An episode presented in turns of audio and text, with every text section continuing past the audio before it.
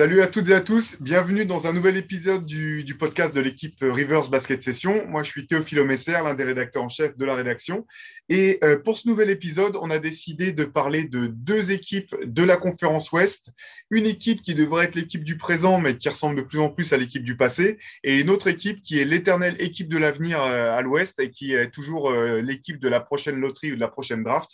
Donc, on va pouvoir parler de tout ça. je suis rejoint, comme à mon habitude, par mes, mes deux compères, Shai Mamou et Antoine Pimel, pour, euh, pour voir un petit peu ce qui se passe à l'Ouest.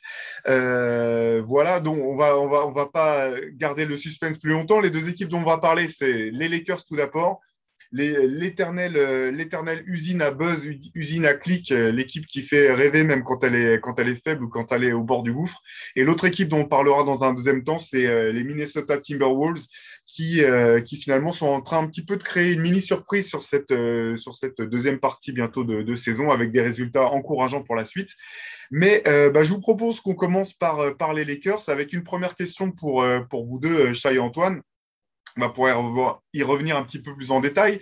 Mais au bout du compte, ces résultats euh, très euh, décevants pour les Lakers euh, au vu de, leurs ambitions, est-ce que c'est vraiment tant une surprise que ça pour vous? Est-ce que vous l'aviez vu venir ou est-ce que vous êtes quand même comme les Angelenos et les, fans mordus, catastrophés, horrifiés, stupéfaits du fait que les Lakers soient aujourd'hui neuvième simplement de la conférence Ouest?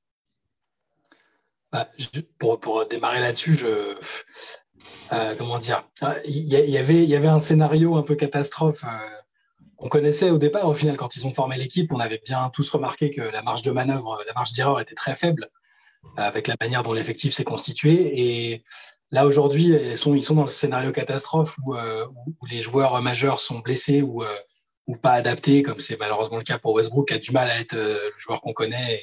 Ou alors, aussi, il est le joueur qu'on connaît, mais pas dans la bonne équipe.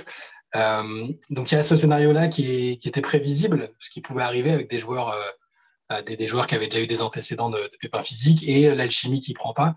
alors moi, je pense que je, ne les voyais pas aussi autant en difficulté, mais j'aurais dû, dû être plus alerté par l'intersaison en fait. Quand on regarde un peu la manière dont a, été construite l'équipe, finalement, ça, ça, tombait presque sous le sens que la marge d'erreur était infime et que ça devait, ça aurait presque été plus surprenant que, qu'il soit dans les deux, trois premiers de la ligue et que tout roule en fait.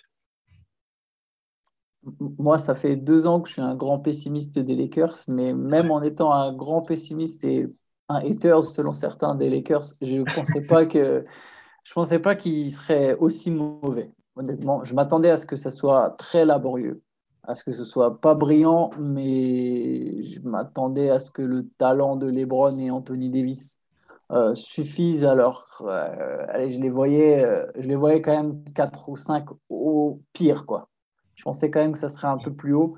En fait ils sont plus mauvais que ce que je pensais. Après par contre voilà sur la création d'effectifs effectivement pour moi ça criait c'est comme s'il y avait un énorme gyrophare qui tournait en mode non mais ça c'est nul c'est nul c'est nul c'est un mauvais choix ça va dans le mauvais sens ça va dans le mauvais sens. Sauf que voilà bon je pensais que après, voilà, on ne pouvait pas anticiper la blessure de LeBron, même si quelque part il prend de l'âge et on peut s'attendre finalement à ce que chaque saison il rate des matchs. Donc, ça ne peut pas complètement s'anticiper, mais un petit peu. Euh, voilà, sans doute, je, me disais, bon, avec LeBron, ça va, ça va au moins passer pour, pour la saison régulière, mais c'est clair que je ne les voyais pas être candidats au titre.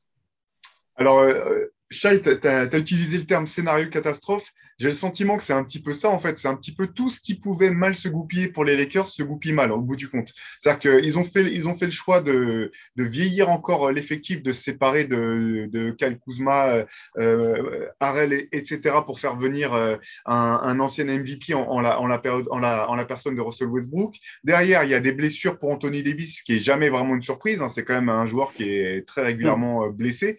Euh, Libron, comme tu disais, Antoine, qui, qui loupe des, des matchs, ça c'est pareil. On ne pouvait pas euh, l'anticiper, mais en même temps, on pouvait quand même l'anticiper d'une certaine manière, parce que comme tu l'as dit, à son âge et le nombre de, matchs qu'il a, a, déjà joué, il y a plus de chances qu'il soit de plus en plus blessé. Euh, maintenant dans sa carrière que, que, par le passé.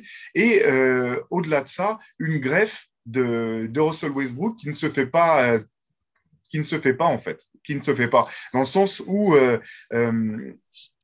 il y a, on, sent qu'il, alors c'est compliqué parce que je, ne pense pas que ça vienne forcément du staff euh, qui fait quand même le job, mais j'imagine, euh, et qui avait anticipé, qui avait prévu, euh, qui, savait que pour que ça fonctionne, il fallait que Russell Westbrook évolue dans un autre registre que celui qui était le sien par, le passé. Donc savoir si c'est le joueur qui refuse de, de, jouer comme ça ou si c'est le staff qui a finalement mal ciblé la manière de réorienter un petit peu, un petit peu son jeu. Toujours est-il que les fois où Russell est le plus percutant, le meilleur, bah, c'est quand il peut jouer comme il a toujours joué, avec le ballon dans les mains, jouer beaucoup de possession, etc.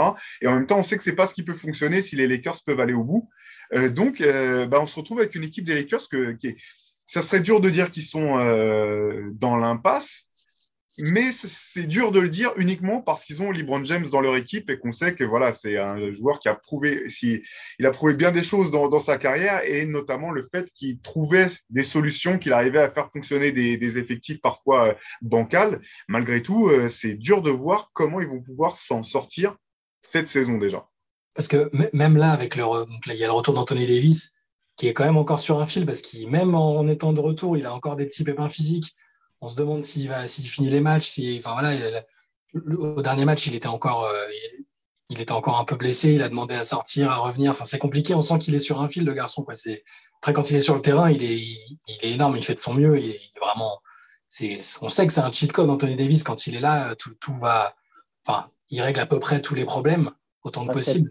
Cette, nuit, par exemple. Cette nuit, il a masqué. Euh, il a masqué une, une perf euh, qui est vraiment pas bonne, encore une fois. Hein. C'était contre Portland, une équipe qui est décimée ou qui n'a même, pas envie, même plus envie de gagner des matchs. Hein, euh, euh, bah, en fait, ce qui est fou, c'est que les Lakers, s'ils ont Anthony Davis et LeBron James sur le terrain ensemble, ça reste, enfin, quand, quand, on regarde les résultats de leurs minutes passées ensemble sur, sur, le parquet, ça reste une équipe efficace, ça reste une bonne équipe, voire une très bonne équipe dans certains cas. Le problème, c'est qu'il y a peu de garanties que ça soit souvent le cas et que de toute façon, euh, avec une équipe comme les Lakers, le but, c'est pas les playoffs, c'est euh, playoffs, euh, playoff, c'est pardon, NBA ou titre ou rien du tout tous les ans. Et c'est dans cette mesure-là que c'est vraiment compliqué. Quoi. Le problème, c'est qu'il reste, il reste encore pas mal de matchs en saison régulière. et donc, il faut scoltiner ces matchs-là et les playoffs, donc sans le moindre pépin physique, en espérant que Westbrook soit pas trop pénalisant pour l'équipe et pour lui-même. Euh, il, va falloir qu'il prenne des décisions à un moment, peut-être le mettre sur le banc, essayer de trouver un, récupérer un meneur gestionnaire à l'ancienne, euh, tout en allumant un cierge pour que ni LeBron ni, Davis soient blessés.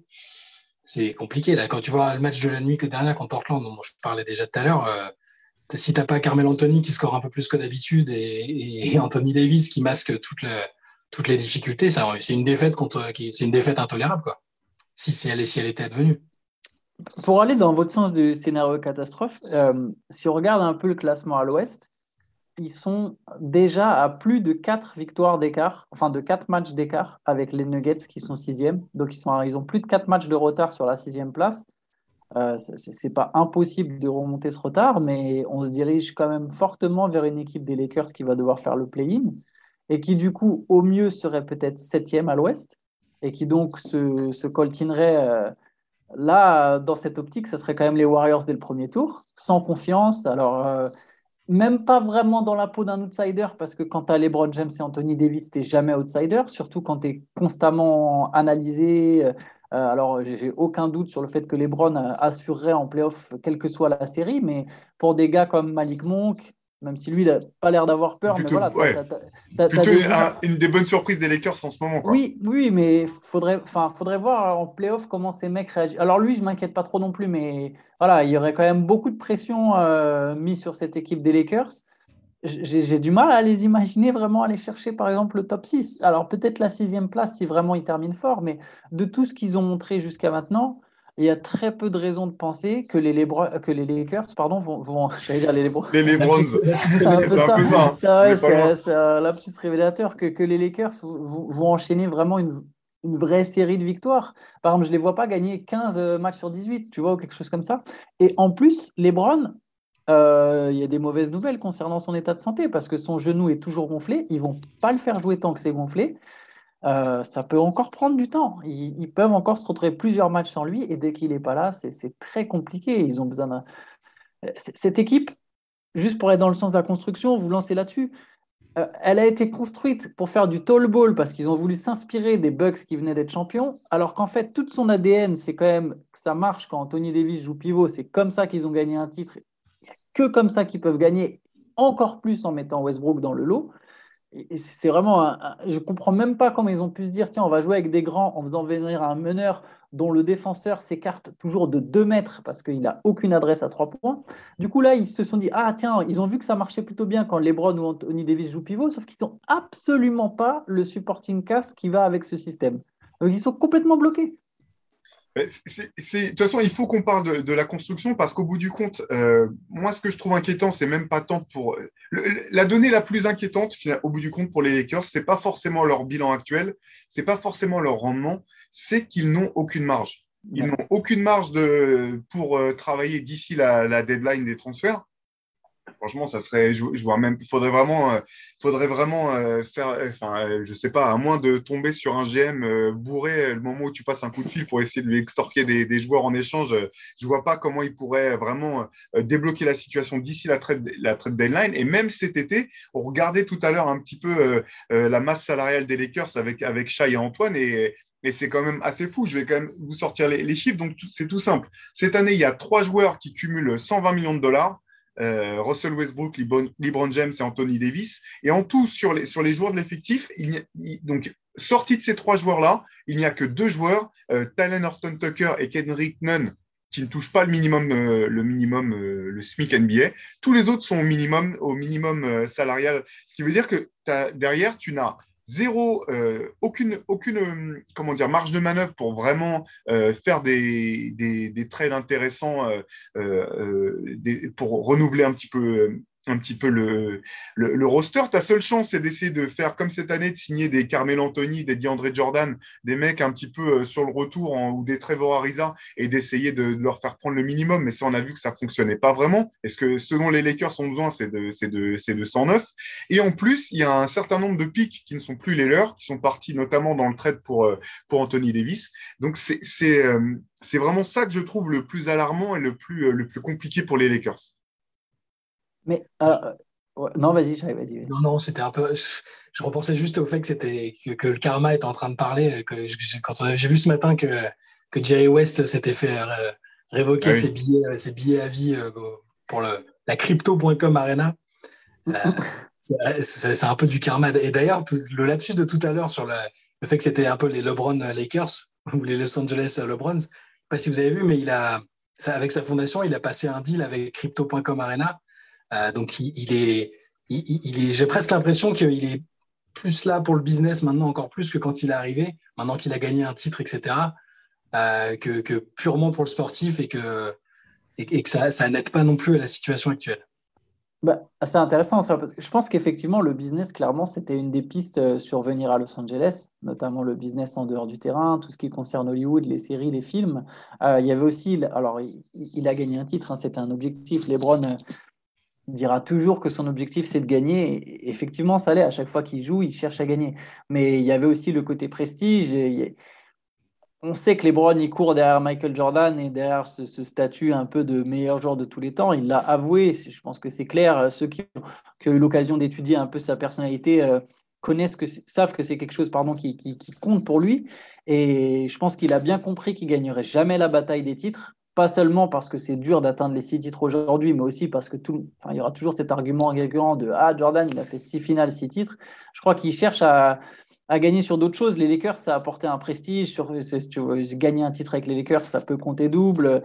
Euh, faire briller les Lakers, ça, ça, marque les esprits, marquer, devenir le meilleur marqueur de tous les temps, etc. Ça, ça c'est juste pour les Browns. Et pour, pour, la construction, ce que, ce que je voulais dire là, ils peuvent, en fait, pour se renforcer cette saison, il faudrait qu'ils arrivent à convaincre une franchise que Talen Horton Tucker est un vrai joueur d'avenir. Sauf que Talen Horton Tucker, qui au passage, ils ont re-signé en sacrifiant du coup Alex Caruso, ils ont laissé filer Caruso pour donner l'argent à, THT, euh, il tourne à 9 points et 40% de réussite au tir et 25% à 3 points. Kendrick Nunn, qui est un des joueurs du coup les mieux payés de l'effectif, il n'a toujours pas joué un match ils se retrouvent avec une équipe. Euh, c'est le prochain pic qu'ils peuvent, qu'ils peuvent refourguer, c'est 2027. Donc, il faudrait qu'ils arrivent à, à faire croire à la personne, enfin au GM à qui il le donne en disant bah tiens regarde on n'aura plus les LeBron à cette époque, peut-être qu'on sera enfin. Ça c'est pas si dur avant. Hein. Au bout du compte c'est pas le plus c'est pas le plus fou de penser que les Lakers seront pas forcément bons en 2020. Oui mais bon ils ont toujours la possibilité de signer des stars assez facilement. Bien sûr bien sûr. Mais, mais, bon voilà ils ont très peu d'atouts pour pour vraiment faire un trade. Après on sait jamais il y a toujours des, GM qui, je ne sais pas comment les Lakers toujours à se, débrouiller. Si j'étais le, manager d'une équipe adverse, je dirais mais non, je leur fais aucun cadeau. De toute façon, ils signent tout le monde, mais il y a toujours un mec qui leur fait un cadeau. Par contre, là où ils peuvent se renforcer eux, c'est voilà, s'il y a des joueurs qui sont coupés après la deadline, ah, les Lakers voilà, seront toujours favoris. Enfin, et encore, ils ne sont pas en très bonne position. Sont pas en très bonne posture, donc ils ne seront même pas favoris, mais ils pourront toujours éventuellement ajouter des, des joueurs comme ça. Par contre, c'est vrai que pour la saison prochaine, c'est très très compliqué. Westbrook, il est intransférable. Ben, oui, oui, c'est clair. En fait, ce qui est, ce qui est... bon, euh, on va parvenir sur, sur le la venue d'Anthony Davis. Euh, ça a été validé par par euh, le titre remporté. voilà, le, le, but quand tu es en NBA, c'est de gagner un titre. Donc même si tu te sépares de tout un tas de jeunes pour gagner un titre, je pense que ça c'est vraiment. oui, ça vaut le coup. Pardon? Oui, je disais pardon, je disais ça vaut le coup, oui, c'est clair. Exactement, voilà. Par contre, ce qui est fou, c'est que tu imagines ce groupe, cette équipe-là, et simplement avec les joueurs qui les ont laissés partir pour avoir Russell Westbrook, ça serait tout de suite, quand on voit les performances notamment de Cal Kuzma en ce moment, euh, qui est en train de, finalement, tu as, le sentiment qu'il est en train peut-être de passer le cap qu'on attendait qu'il passe euh, dans, dans, la constance euh, du côté des Lakers simplement. ça serait tout de suite un effectif plus, plus équilibré.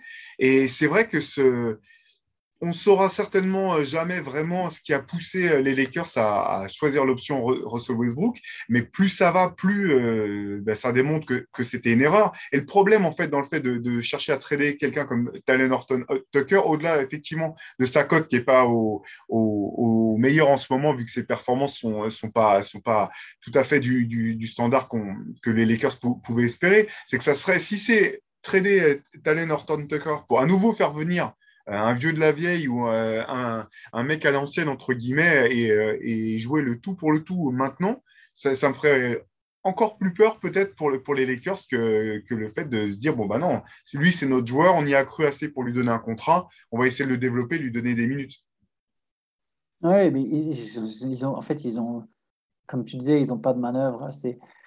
De toute façon, quand on vient à, quand il vient avoir des rumeurs sur est-ce que Westbrook il peut être à nouveau échangé contre John Wall qui n'a pas joué un match, mais qui est représenté par Clutch Sport, donc tu as potentiellement les infos, vu que c'est la même agence qui représente les Brown James, tu peux avoir un peu les infos sur son état de forme, mais juste l'idée en dit long en fait sur le niveau de désespoir euh, de la franchise. Et, il faudra, oh, c'est trop facile de chercher un seul bouc émissaire, mais il faudra vraiment se poser des questions sur Rob Pelinka, qui est, passé pour un demi-dieu parce que les Lakers avaient gagné, alors que, bon, quelque part, bah, récupérer Anthony Davis, c'était déjà le travail qui avait été entrepris. Enfin, c'est.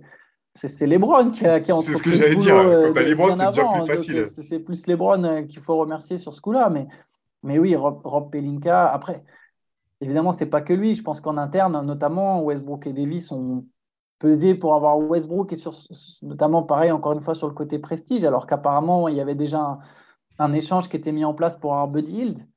Mais LeBron, il a été complètement moteur dans l'opération. Il, il, avait donné rendez-vous à Westbrook chez lui pour, euh, pour lui dire que c'était le moment de jouer ensemble et qu'il nous a fait la narration habituelle. Et, euh, et, là, ce que tu disais sur le, fait qu'il fallait s'interroger sur le rôle de, le rôle de Pelinka, c'est aussi s'interroger sur la complaisance ou la facilité avec laquelle ils ont laissé Clutch Sport et, et Rich Paul euh, tout manœuvrer. Ça, on peut remonter à loin, les contrats avec Caldwell Pope, etc. Ils ont, enfin, il a fait absolument ce qu'il a voulu. Ça n'a ça n'a rien d'illégal a priori, mais, mais ça, se paye, euh, ça se paye maintenant en fait.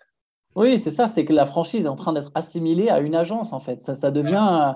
Euh, euh Lebron a un QI basket incroyable sur le terrain, mais on, a souvent vu que ces, décisions, euh, quand il s'agit de s'entourer de certains joueurs, c'est plus délicat. Après, là, c'est toujours c'est très abstrait comme critique parce que Évidemment, on n'a pas non plus tous les tenants et les aboutissants. Mais oui, je, pense que, en fait, les Lakers, il y a un vrai problème de gestion. Et je pense que le titre 2020, qui est. Qui je ne veux pas mettre une astérix, faire comme Ah, bah, c'était dans la bulle, on va mettre une astérix. Non, je ne veux pas aller jusque-là. Mais ça cache, si c'est l'arbre qui cache la forêt. Il y, a, un gros problème. Jenny Kurt Rambis. Euh, en tant que consultant, c'est du n'importe quoi, sachant que sa femme aussi est très très proche de Jenny Bush et a une forte influence auprès de des décisions qui sont prises dans la franchise. Jenny Bush est ah, j'arrive pas à dire son nom, mais mais compris. Euh... Bus. ouais, Jenny Buss, pardon. Euh, et, je sais pas, parfois trop naïve, parfois trop tendre, euh, mais il y, y, y a, un souci. Il y a un souci et je, je, je pense qu'ils sont là, ils, quelque part, ils sont en train de gâcher la fin de carrière de LeBron, même s'ils ils se la gâchent aussi en partie tout seul. Mais il y a, c'est dommage que LeBron James puisse pas jouer dans une équipe qui joue vraiment le titre, en fait. Euh, surtout vu son niveau de jeu encore à cet âge-là. Ouais, d'autant qu'il était plutôt quand même, euh, enfin, il était même euh, très bon, notamment ouais. en attaque là, au, moment, au, moment, de sa blessure. Euh, alors, deux choses. Euh, d'une part, effectivement, euh, ce que, la critique que tu dis sur, sur Libran, elle me semble juste sur le fait qu'il ne soit pas le meilleur pour euh, savoir de qui il a besoin de s'entourer. Mais pour être honnête, c'est le cas de tout un tas de joueurs, en fait. Même, oui, on se rappelle de Michael Jordan qui arrivait à convaincre les Bulls de signer des Dick Simpkins ou des mecs comme ça parce que c'était ses potes et qu'ils pensaient qu'ils qu allaient apporter et que c'était des gars voilà, qui faisaient le bout du banc. Donc, c'était moins grave quand c'est un mec qui va être ton onzième homme et qu'il est sur le banc. c'est plus compliqué quand c'est le gars qui est censé être la troisième option de ton équipe.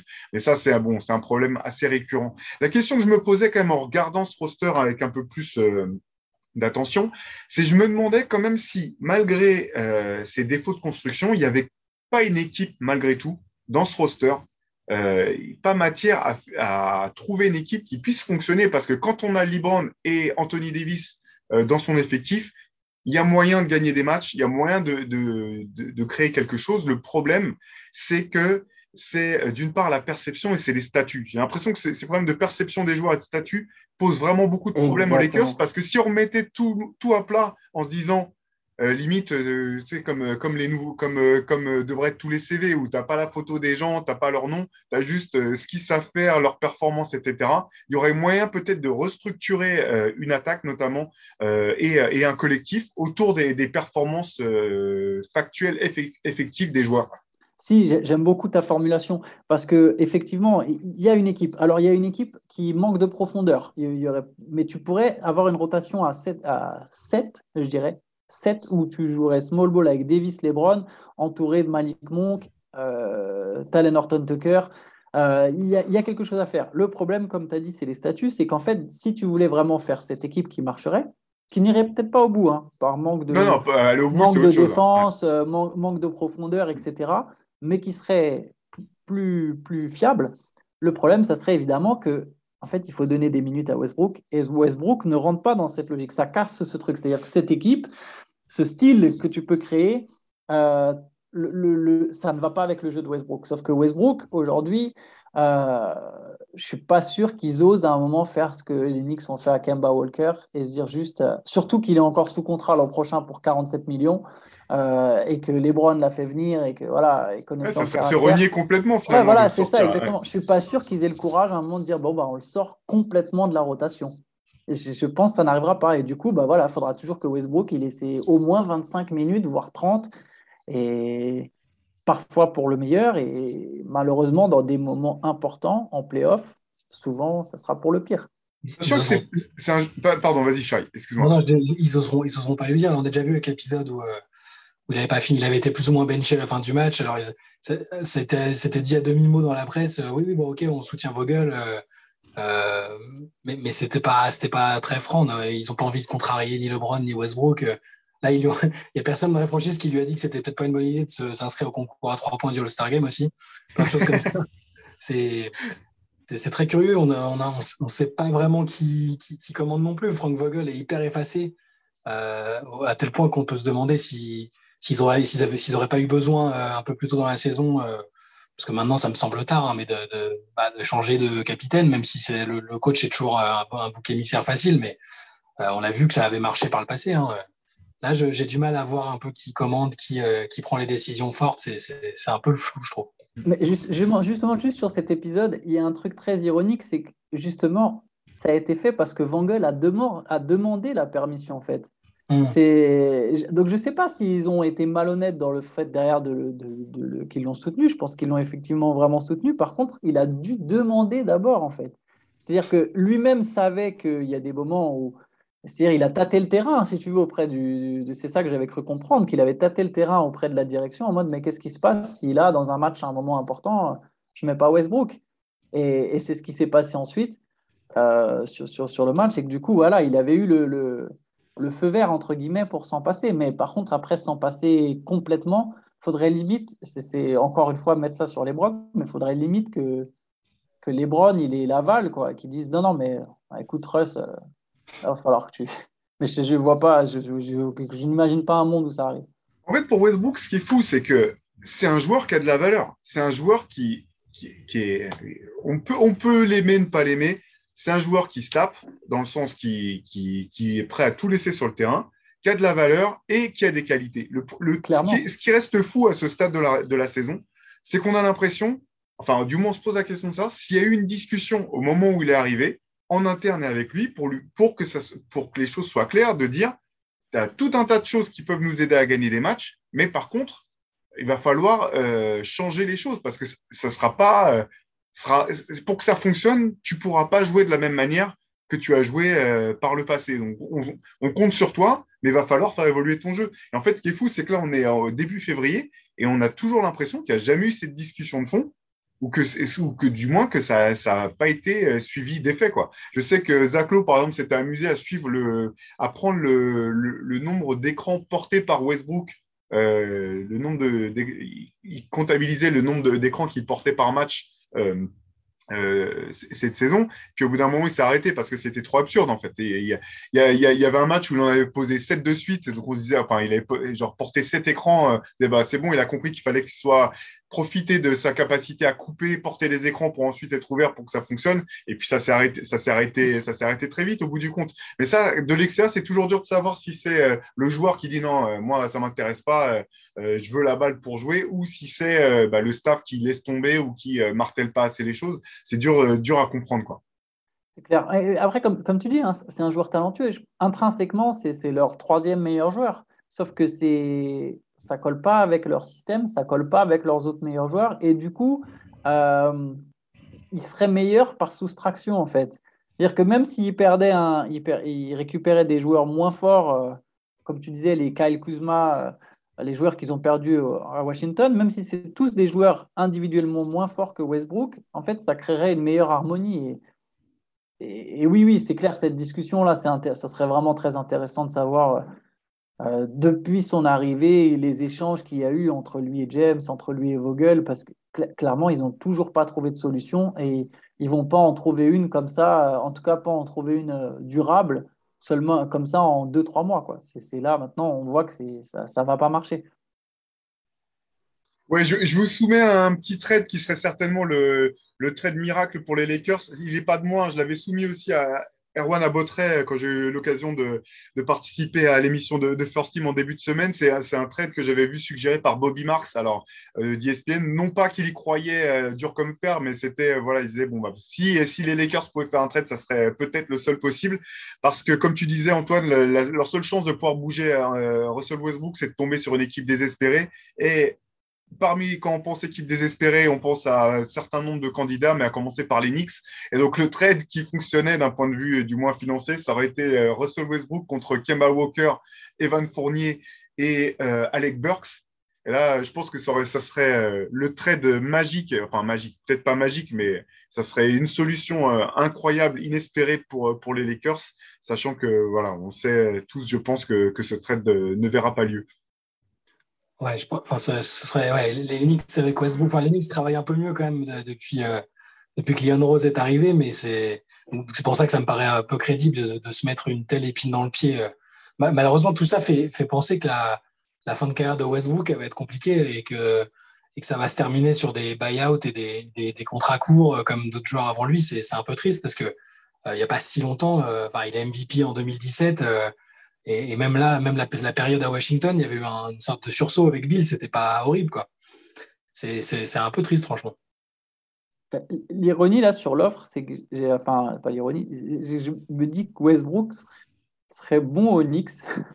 enfin, il, serait, il pourrait être utile au Knicks, mais j'ai l'impression que le fait d'inclure Evan Fournier, les Knicks lâchent, trop en fait. Ils pourraient récupérer mieux en, en transférant Fournier ailleurs Je pense qu'il y a une forte probabilité qu'Evan Fournier soit transféré.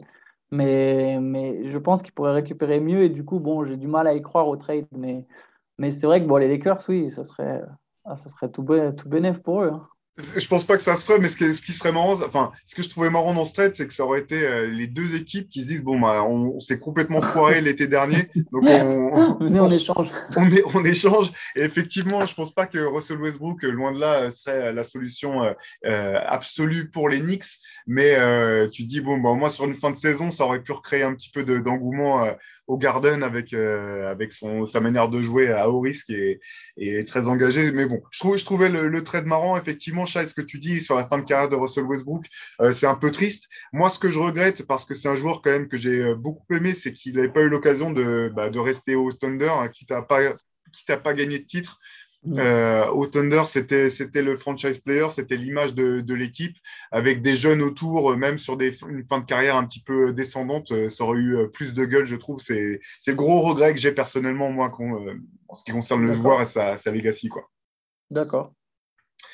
Euh, allez, je vous propose de, changer un petit peu. On va rester sur la même côte. On va euh, revenir à la fois aller dans le passé et aller vers l'avenir parce qu'on va repartir sur euh, bah, la ville originelle qui a, accueilli les Lakers, là où, là où ils sont nés, tout simplement, comme le notait Antoine tout à l'heure avant quand on préparait le podcast. On va aller du côté de Minnesota. Minnesota, c'est un petit peu le jour de la marmotte. Tous les ans, on se dit ça va être l'année, c'est jamais l'année. tous les ans, on se dit Carl Anthony Towns est en train de passer un un cap et finalement il passe jamais vraiment un cap.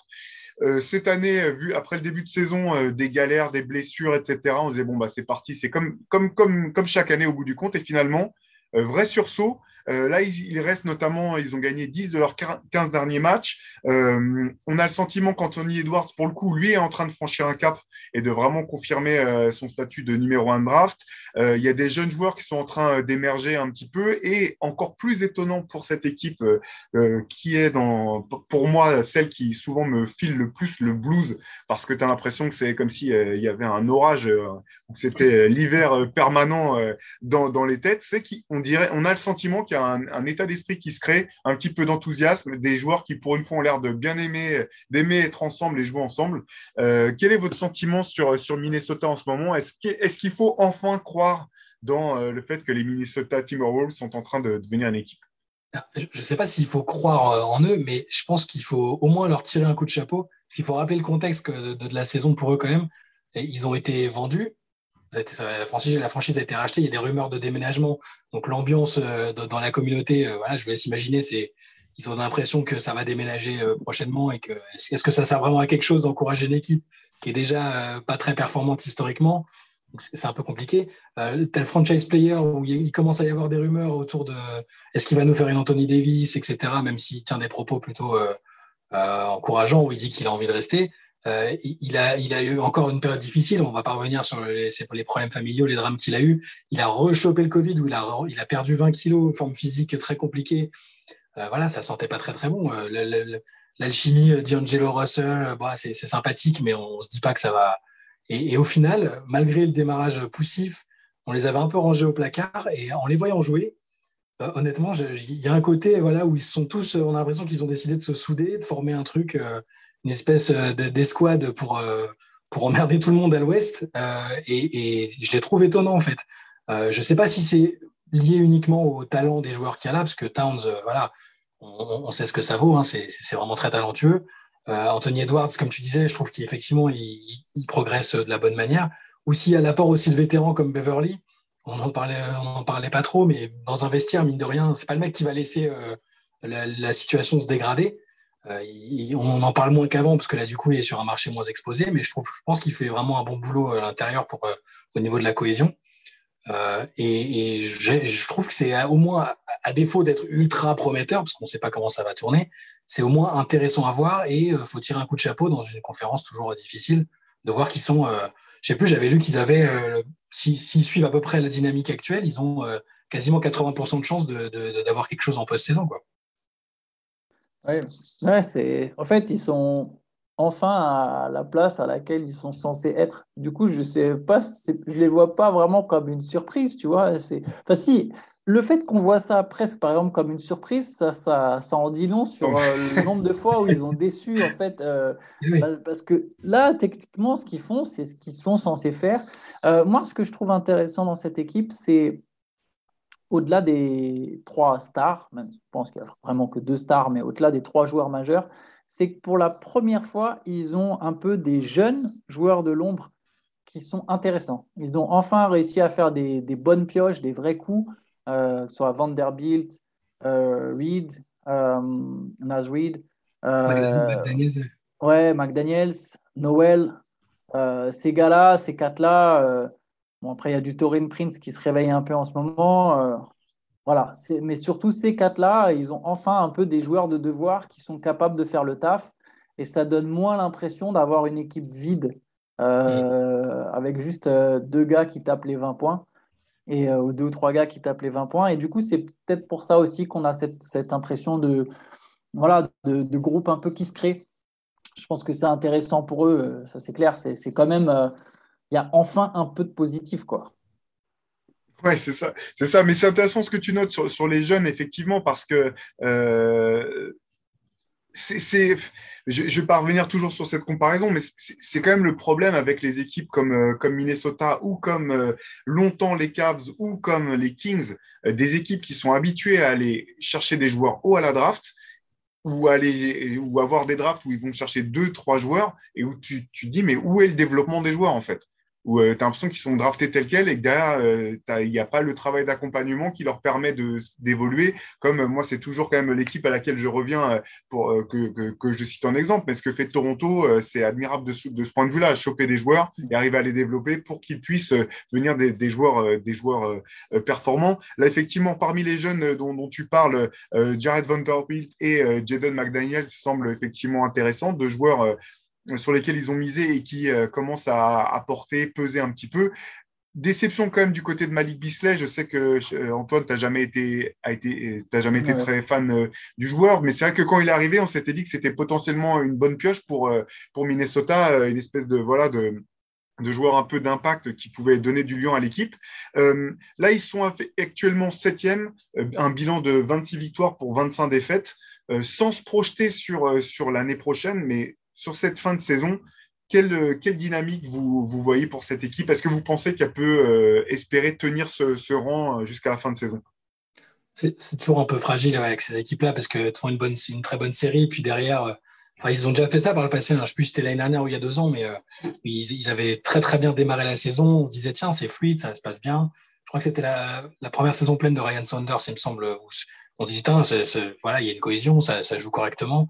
Et derrière, euh, tu sais pas pourquoi il y a un ressort qui se casse euh, pour euh, X raisons en interne. Et, donc, faut, faut pas être trop, trop optimiste à mon avis. Mais là, s'ils n'ont pas de pépins, je trouve que c'est justement, il y a les valeurs qu'on trouvait un petit peu moins avant au niveau combativité, dureté.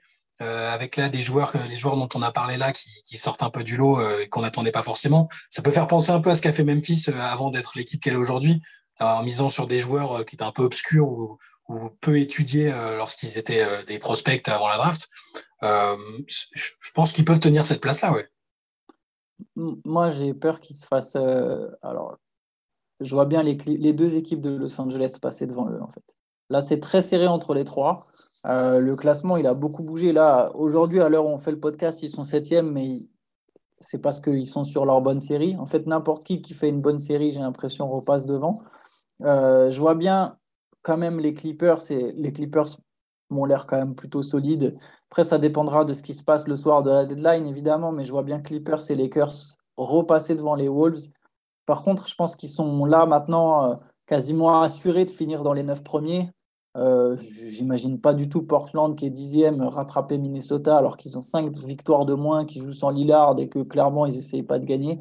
Je pense que Minnesota jouera au moins le play-in. C'est déjà, déjà, déjà, pas mal vu le. Et c'est déjà pas mal, ouais. Si je pouvais penser, euh, même, c'est toujours pareil avec cette équipe. Tu te dis, euh, 4, c'est théoriquement talent générationnel vu ce qu'il sait faire. Euh, mais, mais, au final, tu pars du principe qu'ils vont même pas être dans les 10 au début de la saison. Donc, c'est pas si mal. Et jouer un peu des matchs de haut niveau, même si c'est un peu du one shot, c'est toujours un. Voilà, ça peut, ça peut être pas mal. Faut, faut se dire ça.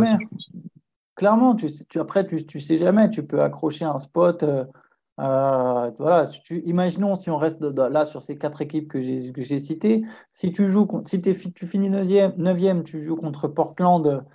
Bon, normalement, si, imaginons que Lillard soit out pour la saison, tu peux quand même, ou même s'il est là, de toute façon, théoriquement, sur un match, mm. les Wolves, c'est une équipe qui aura plus de chances de toute façon de gagner sur un match que de gagner sur une série. Donc, euh, sur un match, tu peux, tu peux sortir Portland, et derrière, si tu joues par exemple les Clippers, imaginons que les Clippers s'est perdu contre les Lakers, il n'y a pas Kawhi, il n'y a pas Paul George. Pareil, sur un match, tu, peux vraiment faire cette différence et te retrouver en playoff. Euh, et voilà, le play-in donne cette, possibilité. Euh, clairement, je pense que Sacramento aimerait bien être à la place de Minnesota aujourd'hui. Donc, euh, il y, a pire, il faut se le dire. Et je pense qu'il faut savourer même les petites victoires dans, le, dans leur cas. Veux, je veux, voir aussi, j'aimerais bien voir, on parlait d'Anthony Edwards tout à l'heure, j'aimerais bien, j'ai l'impression qu'il a, le profil et la psychologie pour, euh, pour euh, passer un cap dans ce type de situation-là où, euh, où il, a, voilà, il est sur, un peu sur la grande scène. Là, mine de rien, je disais ce matin qu'il était, c'était le sixième, il faisait la sixième saison la plus forte au scoring pour un joueur de 20 ans au moins, en moyenne. Donc dans l'histoire de la NBA, c'est, c'est pas rien. Il, score fort en étant dans une équipe moyenne et sans, sans faire d'énormes craquages en termes d'adresse. et, j'ai envie de le voir un peu voilà, dans des contextes chauds, des matchs serrés ou à élimination directe. Je pense qu'on peut avoir des surprises là-dessus, peut-être. Ça, c'est la, effectivement, c'est la, l'excellente euh, nouvelle pour, pour, pour les Wolves, c'est que, c'est que pour le coup, ils sont, là, ils ne sont pas plantés. Quoi. Ils ne s'étaient pas plantés en, prenant Carl Anthony Towns à la draft et ils ne sont pas plantés en prenant Anthony Edwards. Moi, en, toute honnêteté, à sa draft, je n'étais pas forcément convaincu que ça pouvait être euh, plus qu'un excellent athlète, euh, voilà, un scoreur dynamique. ces progrès-là sont quand même impressionnants. À trois points, ce n'est pas encore, c'est pas encore ni Clay Thompson ni Steph Curry, on est d'accord, mais il y a des vrais progrès dans, dans, dans la régularité, ce qui lui ouvre derrière tout le jeu. Euh, c'est un joueur aussi, j'ai le sentiment, qui, euh, qui joue pour gagner aussi, qui se donne. Et ça, c'est quand même des, quand, on met toutes ces choses-là euh, bout à bout, il y a de quoi penser qu'ils ont un, vrai joueur, un vrai vrai joueur entre les mains. Donc quelque part, on peut se dire que c'est aussi rassurant dans, dans, le, dans, la perspective de se dire est-ce qu'on risque, de perdre Carl Anthony Towns s'il a envie de se barrer et qu'un jour il nous dit bon bah je, veux partir C'est quand même rassurant d'avoir un joueur comme ça vraiment qui peut l'épauler. En ce qui concerne la fin de saison, je partage totalement votre avis. Il y a un joueur qui, moi, me semble être peut-être euh, avoir peut-être la clé au bout du compte de, la fin de saison des, des Wolves. C'est D'Angelo Russell, qui a été quand même euh, très inconstant cette année. Euh, quand, il est, quand il est bon, voire très bon, euh, ça roule pour, le, pour, pour, les Wolves. Le problème, c'est qu'il a été malade, qu'il a été blessé, etc. Et je pense que c'est peut-être le, joueur qui sera, euh, voilà, qui sera un peu le baromètre de, la, fin de saison pour, pour les Wolves. Ouais. Et sur, sur Edwards, je pense que ce n'est pas une coïncidence si les Wolves arrivent à la place où ils sont censés être depuis qu'il est là. Je veux dire, euh, je pense que là, tu, enlèves Edwards, euh, tu laisses juste 4 en seul leader. J'ai l'impression que cette équipe est indéfiniment, euh, elle termine 10 ou 11e du championnat, quelle que soit la progression de Carl Anthony. Il y a une histoire, de, de, personnalité parce qu'il est. Ouais, voilà, c'est ça. On se marrait beaucoup l'année dernière parce que toutes ces, tous ces passages devant la presse hyper spontanés, sans, sans aucun filtre. Là, là c'est un peu. Donc, il a un tout petit peu changé d'approche. Il reste frais et spontané comme on aime bien, avec des quotes marrantes, mais il a le côté. Euh, moi, je vise euh, le MVP dans 4-5 ans. Euh, avec l'équipe qu'on a, avec les, talents qu'on a, on doit être en playoff. Enfin, je, voilà, j'aime bien le côté. Il le titre aussi. Hein. Oui, il est très spécial. Je, Sa personnalité me donne à la fois envie d'y croire et à la fois me fait dire non, mais enfin, ils, vont progresser, mais par contre, je le vois Enfin, c'est injuste de dire ça. Je, ne le vois absolument pas comme un MVP, par exemple. Par contre, clairement, je suis d'accord, c'est un mec qui joue pour gagner. J'aime bien son attitude de leader. Je pense qu'il fait beaucoup de bien euh, aux Wolves. Et je pense que le plus ils vont le suivre lui, le plus cette équipe va, va, va marcher, en fait. Bah ça, c'est pas tous les ans qu'on peut euh, lâcher des faces comme ça sur, euh, sur les Timberwolves. Donc, c'est plutôt, c'est plutôt sympa, plutôt intéressant. Euh, est-ce que parmi les, on a parlé euh, brièvement des, jeunes joueurs en, dehors de leur, de leur Big Three avec autant de guillemets euh, que, nécessaire. Est-ce qu'il est y en a parmi ceux-là que vous, vous avez identifié comme pouvant vraiment être intéressants par la suite et pouvant être des, comment dire, des joueurs de rotation, mais qui, peuvent constituer un, corps d'équipe avec les, trois joueurs stars, entre guillemets, des Wolves? Bah, je, m'en réfère un peu à ce que je disais tout à l'heure. Je ne sais pas si l'exemple est le bon, je ne sais pas si les, les, compétences sont les mêmes. On ne pourra pas le dire tout de suite, mais ça, peut faire penser le modèle un peu à suivre pour des équipes comme Minnesota qui ne sont pas sur des gros marchés, qui ont peut-être un talent très fort et, un peu moins autour. L'exemple Memphis me paraît bien parce qu'ils ont petit à petit impliqué et, intégré dans un noyau des joueurs, voilà, enfin, je sais pas, Dylan Brooks, Desmond Bain, tout ça, c'est des joueurs qui, pour les spécialistes qui de la NCA, ils se disaient oui, c'est un joueur super solide, un senior pour, pour Bain, mais, mais les gens se sont pas rués dessus à la draft, donc ça, ça veut peut-être rien dire. Mais là, si le boulot de scouting est aussi bon que celui de Memphis, peut-être les joueurs dont on parlait tout à l'heure, comme McDaniels, euh, Jared Vanderbilt qui a été donc acquis en trade.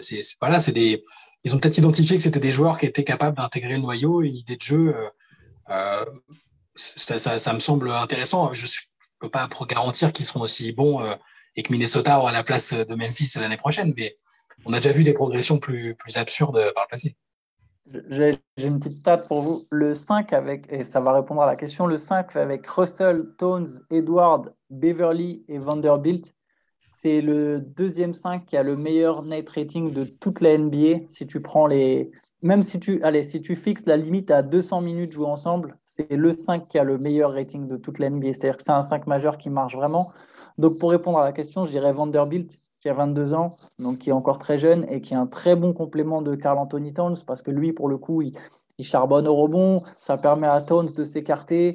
Euh, c'est complémentaire, si tu veux, dans ce 5-là est complémentaire.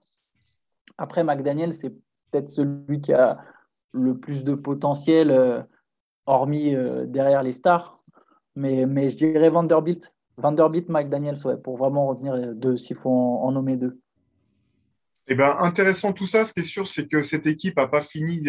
c'est que c'est pas la version aboutie de cette équipe. Ce sera, il sera intéressant de voir euh, si euh, Minnesota bouge un petit peu euh, d'ici la, la trade deadline en se disant que finalement il y a peut-être un truc sympa à jouer cette année et que c'est vrai que c'est important pour des équipes jeunes comme ça de pouvoir goûter un peu aux playoffs, même si c'est pas pour pardon, même si c'est pas pour aller loin, mais ça donne quand même un, ça permet à certains joueurs de se révéler, de, mesurer vraiment euh, ce que ça représente. Donc ça serait pas intéressant, pas inintéressant, pardon, de voir euh, s'ils si, font un, move d'ici là. Cet été aussi, ça sera une équipe intéressante à suivre, toujours sur les mêmes, euh, sur la même perspective. Et voilà, je pense qu'on va, je ne sais pas si vous aviez autre chose à rajouter sur, sur Minnesota. On va, on va peut-être refermer là-dessus. Pour finir, on, ont été annoncés euh, hier les participants au prochain, euh, au prochain concours euh, du All-Star Game, notamment le concours, concours de tir à trois points, le concours de, dunk. on se demandait, on, voilà, on voulait partager un peu nos, pronostics de très loin. Est-ce que vous, vous avez des, favoris déjà pour ces, pour ces deux concours? Bah, pour, le concours à trois points, je, on parlait tout à l'heure, en outsider, je vois bien Desmond Bain. tu mises pas sur Westbrook? bah, Ce serait marrant, mais non, je pense pas. La cote, elle doit être pas mal. Ah ouais, c'est clair. Ah, j'ai cru que c'était une blague au début, hein, quand j'ai vu sur le truc. Quand j'ai vu je, pense que, je pense que c'est une forme d'humour, je pense. De la... C'est pour genre, créer le spectacle, non? Que... bah, Je sais pas, justement. Je sais, je sais même pas si c'est une bonne idée en soi pour le. J'ai l'impression que sur un concours, on ne sait jamais. Après, bon, je ne pense pas qu'il va gagner, hein, mais. Mais pour, à trois points, je mettrais Desmond Bain. Et puis pour le concours de dunk, où on a donc euh, euh, il y a Jalen Green, euh, Obi Toppin, et, les, euh, Toscano Anderson, et le dernier m'échappe. Mais en tout cas, moi, en voyant, le, en voyant le, plateau, je m'étais dit Jokic, non euh, il, y a, Westbrook à 3 points et Jokic C'est Cole Anthony, c'est Cole Anthony le dernier. Cole Anthony, voilà. Bon, même c'est un gars d'Orlando, vous savez que j'aime bien Orlando, je ne suis, pas, je suis pas sûr qu'il gagne le concours. Euh, Topin, fait, fait c'est un beau dunker de, en, match. Je ne sais pas s'il a la créativité pour avoir les bonnes notes. Du coup, je mettrais Jalen Green, qui, à mon avis, euh, voilà, il a, il a la jeunesse et le punch pour faire des beaux trucs. Moi, je vais miser sur Topin. Moi. Moi, je misais sur Topin, mais Green et Gros Scott aussi, je pense. Je pense que Green et Gros Scott.